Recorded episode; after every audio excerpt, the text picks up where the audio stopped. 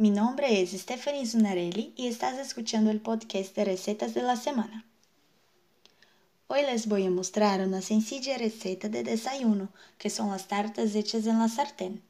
Esta es una receta que mi abuela siempre me hacía, así que tengo un sentimiento de nostalgia cuando la hago. Dejé los ingredientes en la descripción para los interesados.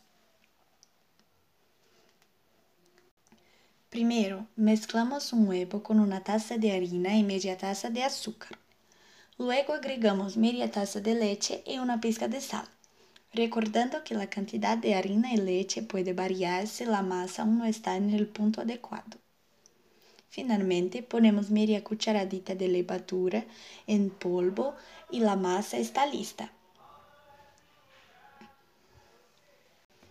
Para freír, ponemos media cucharadita de mantequilla o margarina en la sartén mediana a fuego alto y cuando se derrita ponemos un cucharón de la masa y bajamos el fuego. Cuando los bordes estén fritos, voltea el bizcocho y pronto estará listo.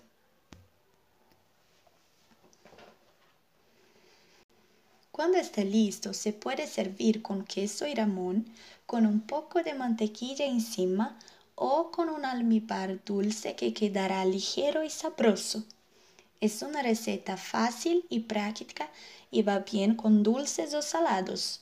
Espero que os haya gustado y nos vemos la semana que viene. Gracias por tu atención.